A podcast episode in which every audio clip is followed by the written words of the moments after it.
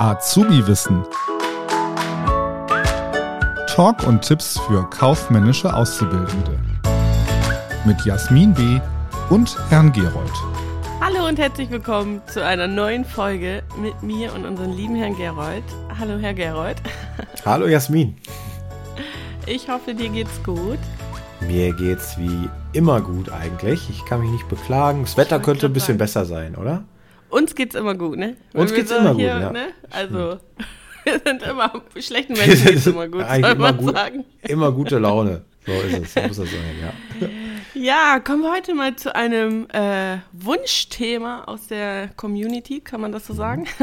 Das kann man so sagen, ja. Genau. Also wir kriegen ja zwischendurch Nachrichten, auch hier vielleicht nochmal so den Aufruf, wenn ihr irgendwie ein Wunschthema habt, dann könnt ihr uns das gerne mal nennen und wenn sich das irgendwie realisieren lässt, dann nehmen wir das auch gerne mit auf. Und heute sprechen wir mal aus einem Thema der internen Buchhaltung, also KLR, Kosten-Leistungsrechnung, nämlich den Deckungsbeitrag. Ist, man muss schon sagen, so diese Themen Buchhaltung und, und äh, Kauf, äh, also KLR, das sind schon Themen, die ja, man, glaube ich, eher sehen muss, anstatt hören. Also es ist schon schwierig heute, glaube ich, das so ne, nur, aus, nur, nur durch dem Hören aufzunehmen. Also vielleicht auch hier mal als Tipp, ähm, wenn wir auch zwischendurch mal irgendwie mit Zahlen oder sowas arbeiten, nehmt euch da auch gerne mal was zu schreiben und schreibt mit, damit ihr dann halt das auch einfach nochmal bildlich vor euch habt. Aber wir versuchen das ja heute gut und einfach und schnell über die Bühne zu bringen. Und da das ja Gerolds Lieblingsthema ist, habe ich eben gehört, äh, wird er uns jetzt was zum Thema Deckungsbeitrag erzählen. Du Lügnerin. ja, Lieblingsthema ist übertrieben, aber ja, eigentlich ist das ganz, ganz nett, weil es steckt ja schon viel in dem Wort drin, Deckungsbeitrag. Das ist erstmal ein Begriff aus der Kosten-Leistungsrechnung und es ist einfach nur die Differenz zwischen den erzielten Ko äh, Erlösen, Erlösen ganz wichtig, also den Umsatz und den, Vorsicht, variablen Kosten, noch nicht die fixe Kosten. Also Erlöse, also die Formel lautet auch Deckungsbeitrag gleich Erlöse minus variable Kosten. Es handelt sich also um den Betrag, der zur Deckung, Deckung, ne, Deckungsbeitrag der Fixkosten zur Verfügung steht. Und das Ganze wird uns äh, Jasmin nochmal gleich an einem Beispiel erläutern, aber ich sage euch auch mal was. Also stellt euch vor, ihr wollt, habt ein neues Produkt auf dem Markt und ihr habt erzielt dadurch Erlöse ja, mit diesem Produkt, sagen wir mal ein Sneaker, ein Schuh. So, und äh, dieser Sneaker gibt, hab, erzielt einen Umsatz, 1000 Euro, und ihr habt variable Kosten von 800 Euro. Ja, das heißt, 1000 Euro minus 800 Euro, das wäre dann euer Deckungsbeitrag von 200 Euro, der übrig bleibt, um die Fixkosten zu decken. Und Fixkosten, was das sind, variable Kosten, wie man das unterscheidet, ich glaube, da sagt Jasmin gleich noch ein paar Sachen zu. Jasmin, bitte. Genau. Also hier vielleicht auch noch mal mein Tipp so als äh, Ex-Prüfling. Ähm, viele haben ja Schwierigkeiten. Prüfling, sag, sagt man das so? ähm, das hört sich an wie ein Häftling, Ex-Häftling. ich bin entlassen. so ähm, ist es viele haben Schwierigkeiten, Formeln zu lernen und ich gehörte auch zu denen. Also gerade in meinem Alter, irgendwann kann man sich das alles nicht mehr merken.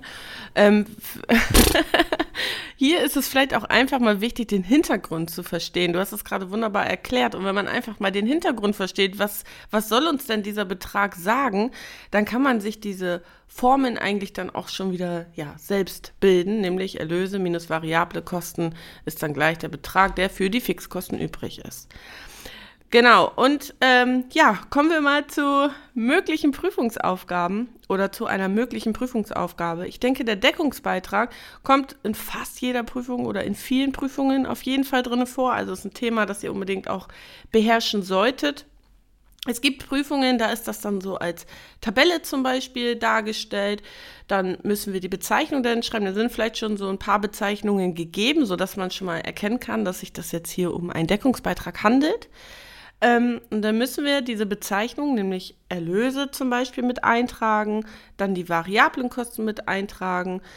Dann als Gesamt haben wir dann den Deckungsbeitrag, nämlich der Betrag, der dann für die Fixkosten übrig ist. Und dann können wir daraus erkennen, wenn wir dann die Fixkosten abziehen, können wir daraus erkennen, haben wir einen Gewinn oder haben wir einen Verlust. Ähm, Genau, es ist natürlich wichtig auch zu erkennen, welche Kosten gehören denn überhaupt zu variable Kosten. Manchmal sind die ähm, ja in mehreren kleinen Beträgen in den Aufgaben aufgelistet. und dann müsst ihr die zusammenzählen und dann als gesamte variable Kosten von den Erlösen abziehen. Und wenn wir dann, ich sage jetzt einfach mal eine Beispielsumme, wenn wir jetzt einen Deckungsbeitrag ermittelt haben von 97.500 Euro und ziehen davon die Fixkosten, die vorher gegeben worden sind, von 74.950 ab, dann bleibt als Ergebnis noch 22.550 übrig und das wäre dann unser Gewinn.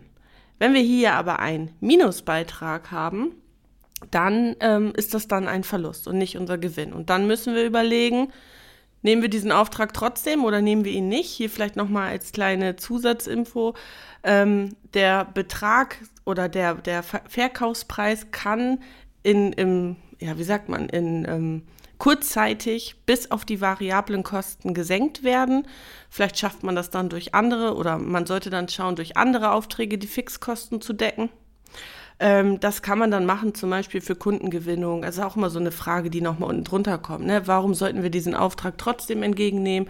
Für Kundengewinnung oder aber auch die Hoffnung, Folgeaufträge zu bekommen. Wenn ich jetzt zum Beispiel 100 Schreibtische verkaufe und dadurch keinen Gewinn erziele, aber ich habe dann die Hoffnung, dass ich dann vielleicht noch 100 Bürostühle verkaufe und 100 äh, Büroleuchten verkaufe dazu. Ähm, dann kann ich dadurch halt wieder diesen Gewinn erzielen, indem ich halt Folgeaufträge bekomme. Genau. Genau. Und vielleicht noch mal ganz kurz zum Thema variable und fixe Kosten. Da haben wir jetzt ja viel drüber gesprochen. Das sind ja insgesamt die Gesamtkosten. Ne? Die bestehen ja aus variablen und fixen Kosten. Und nochmal ganz kurz zur Unterscheidung. Also variable Kosten die sind quasi produktionsabhängig, wie zum Beispiel Materialkosten. Wenn ich bei meinem Eingangsbeispiel mit dem Schuh bleibe, da habe ich ja Materialkosten und dann ist es natürlich, je mehr ich produziere, desto höhere variable Kosten habe ich. Oder zum Beispiel Löhne. Ne? Löhne, Akkordlohn zum Beispiel, abhängig von der Produktionsmenge. Und fixe Kosten sind produktionsunabhängig. Ja? Das ist unabhängig davon, die habe ich halt immer.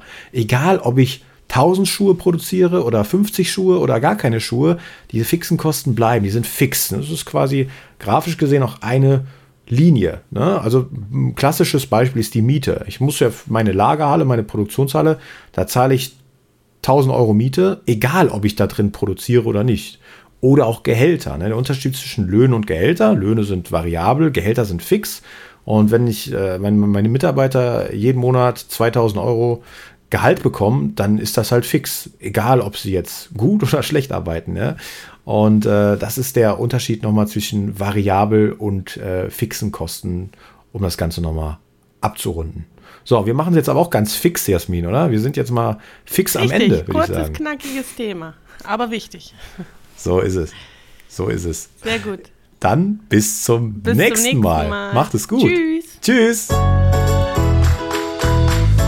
Das war Azubi Wissen, ein Podcast der Marke Kiel.